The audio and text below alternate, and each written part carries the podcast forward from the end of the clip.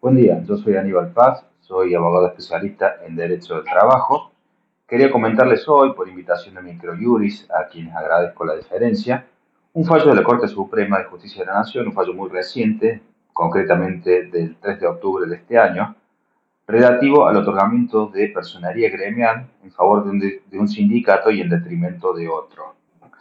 Se trata de la causa Ministerio de Trabajo, Empleo y Seguridad Social de la Nación contra Sindicato Petroleros de Córdoba. La causa versa en torno a la problemática planteada cuando el sindicato de estaciones de servicio, playas de estacionamiento, garajes, lavaderos, comerías y anexos solicita la personería gremial para su sindicato y esta fue concedida en detrimento de la personería superpuesta y preexistente del Sindicato de Petroleros Córdoba. El Sindicato de Petroleros Córdoba entonces acciona en contra de la resolu resolución ministerial impugnada, que es la resolución 747 del 2016, acciona en la Cámara Nacional de Apelaciones de Trabajo, sala quinta más precisamente, en procura de la anulación del acto. Y lo hace basándose en las siguientes cuestiones. En primer término, entiende la el sindicato de petroleros entiende que el ministerio ha actuado de manera unilateral, arbitraria, violando el, debido proceso objetivo, es decir, sin mediar contradicción ni, bilateralidad, otorgando la personería a este sindicato de estacioneros en el sentido de que había una personería preexistente del sindicato de petroleros que comprendía a los estacioneros. Entonces allí gira la cuestión.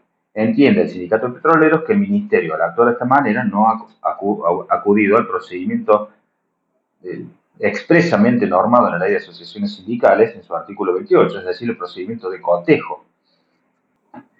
La Cámara de Apelaciones en primera instancia había determinado que era válida esta resolución porque entendió que la personería gremial, o sea, el ámbito de aplicación subjetiva y territorial otorgada al sindicato de petroleros, no comprendía a la actividad estaba desarrollándose en el ámbito de los sindicatos estacioneros.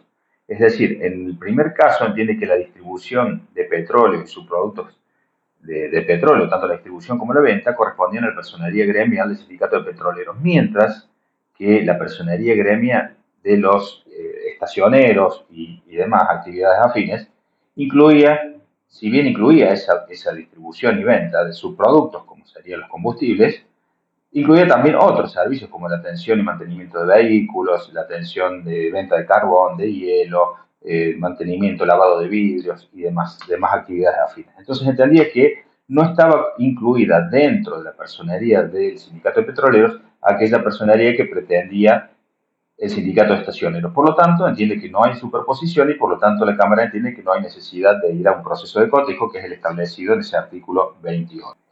El sindicato de petroleros contrariamente a lo afirmado por la Cámara, dice que en realidad sí hay una personería que se encuentra superpuesta, porque ya tenemos dentro del ámbito de aplicación subjetivo al sindicato de petroleros que incluye, como dijimos recién, aquellos eh, a, la venta y distribución de productos y subproductos de petróleo, claramente los combustibles. Pero además, se trata de que el sindicato de petroleros ha venido representando de manera pacífica durante más de 50 años a el resto de esos trabajadores involucrados, los estacioneros, los trabajadores de playas de estacionamiento y demás, los ha venido representando tanto en, negociaciones salariales o en negociaciones colectivas de todo tipo durante, como dijimos, más de 50 años.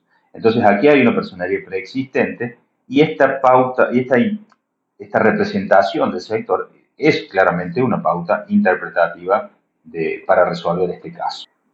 Adelantando la conclusión, la Corte Suprema, por mayoría, a favor de Rosati, Maqueda y Lorenzetti, declaran admisible el recurso extraordinario y resuelven conforme ha dictaminado el Procurador del Tesoro de la Nación. Ya lo veremos a continuación.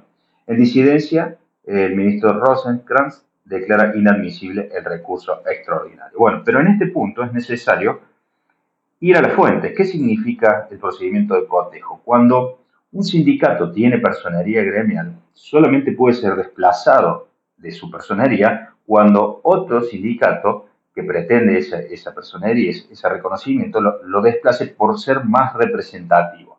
Pero para ese desplazamiento de personería es necesario recurrir al procedimiento establecido en los artículos 25 y 28 de la Ley de Asociaciones Sindicales, la ley 23.551. ¿Qué dice este, este artículo 28? Que para, para estos casos debe haber primero una, contradicción, un proceso bilateral, es decir, que se debe dar traslado a la otra parte para que durante 20 días ofrezca pruebas y elabore los argumentos necesarios para impedir que se le quite esa personería en favor del otro sindicato. De ese traslado se le corre el traslado también a la parte que ha pedido esta personería por el término de cinco días. Luego, luego de esto viene el procedimiento de cotejo propiamente dicho, donde el ministerio resuelve. Contra las resoluciones del ministerio solo son admisibles los recursos ante la Cámara Nacional de Apelaciones del Trabajo en este punto particular. ¿Y qué es lo que debe cotejar entonces el ministerio? Que sea más representativo este sindicato que pretende el desplazamiento de esa personería. ¿Cómo se, cómo se coteja?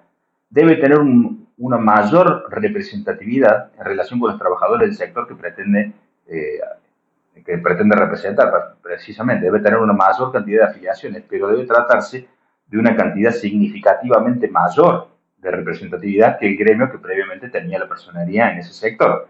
Y esa mayor representatividad debe darse durante un periodo mínimo de seis meses continuos. La personería gremial, en primer término, se otorga a aquellos que tienen más del 20% de trabajadores afiliados con relación al total de los trabajadores que pretenden representarse en el sector. Y justamente deben estar, ese, ese 20% de afiliación debe mantenerse como mínimo durante también un periodo de seis meses. Entonces, para desplazar a un sindicato que ya tiene personería gremial, es necesario ser más representativo en los términos de estos artículos 25 y 28 y se debe hacer este proceso contradictorio y bilateral. ¿Cuál es la importancia para un sindicato de tener personería gremial por oposición a la simple inscripción gremial? Bueno, los sindicatos con personería gremial ejercen ciertos derechos de manera exclusiva, por ejemplo, la representación en negociaciones colectivas, convenio colectivo de trabajo, negociaciones salariales, pueden crear obras sociales, eh, sus, eh, sus autoridades gremiales y sus delegados gozan de tutela sindical y demás. Hay una serie de derechos que tienen cabeza exclusiva en aquellos gremios con personalidad gremial y no simple inscripción. De ahí la importancia.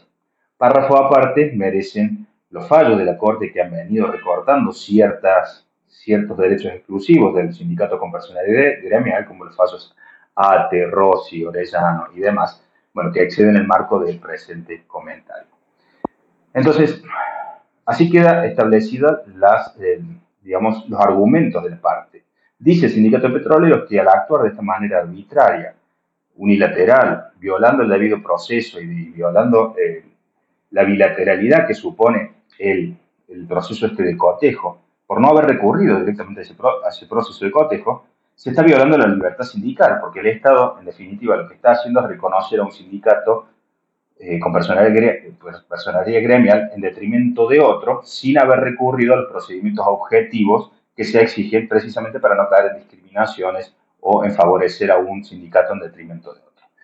Así se llega entonces a la conclusión, el procurador del Tesoro de la Nación dice claramente que estamos ante un supuesto de violación de la libertad sindical, precisamente la, la contenida en el convenio OIT número 87, en el sentido que se expresa que la atribución de la personalidad gremial debe hacerse siempre conforme a criterios previamente establecidos. Esos criterios previamente establecidos no son otros que los de los artículos 25 y 28 que venimos mencionando, y por lo tanto, al haber allí una confusión en la Cámara sobre el alcance de la personería gremial de uno y otro sindicato, se ha definido la no recurrencia al procedimiento de cotejo, lo cual en este punto se torna claramente arbitrario y violatorio de esa libertad sindical. Por lo tanto, el procurador del Tesoro eh, recomienda entonces la, que se deje sin efecto la resolución 747-16 porque viola la libertad sindical y la garantía del debido proceso en contra de la entidad recurrente.